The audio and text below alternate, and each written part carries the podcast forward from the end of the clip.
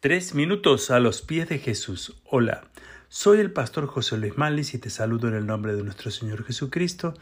Deseo que tengas un bendecido domingo. Hoy es el Día del Señor y quiero invitarte a que asistas a la iglesia. Si vives en nuestra región, a nuestro culto dominical presencial. Si vives lejos, también acompañarnos vía internet con vivo en traducción al alemán. Eres muy bienvenido y muy bienvenida. Participar o no participar de los festejos de Halloween. Esta es una pregunta que usted debe responderse luego de nuestra reflexión. Pero para responder de forma expresa, según las escrituras, leemos lo que dice 1 Corintios 10:23. Todo me es lícito, pero no todo me conviene. Todo me es lícito, pero no todo edifica. No es una respuesta ligera, sino más bien la mejor respuesta que he encontrado. Muchos hablamos de prohibiciones. Yo personalmente no creo que prohibir algo sea una motivación correcta, sino más bien lo mejor es entender el por qué algo no es bueno, así poder decidir de manera individual.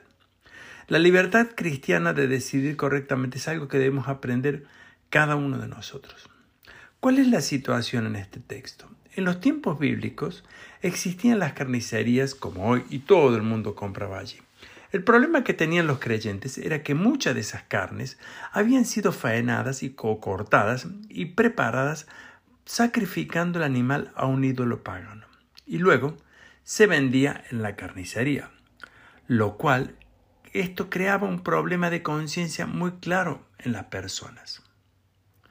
Los creyentes no querían ni debían participar de estos actos paganos y demoníacos, ya que esto los involucraba a ellos con la misma práctica y no querían.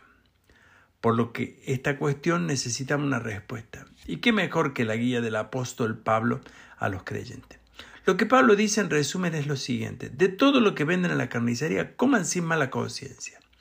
Pero apenas ustedes saben de dónde viene esa carne y qué fue sacrificado a los ídolos, entonces allí no deben comerla, ya que se involucran en eso y además no es un buen testimonio para otros.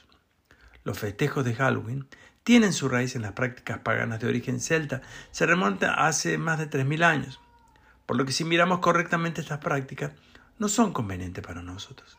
Pablo enseña que cualquier sacrificio hecho un ídolo implica una identificación con ese ídolo. La participación de los creyentes en esa clase de culto era algo del todo inapropiado. Este domingo vamos a ver más en detalles acerca de este festejo y sus consecuencias para nuestra vida espiritual. No te lo pierdas, te espero. ¿Y tú qué piensas de esto? Nos gustaría escuchar tu testimonio y opinión. Puedes dejárnoslos en iglesialatina.com. Que tengas un día muy bendecido.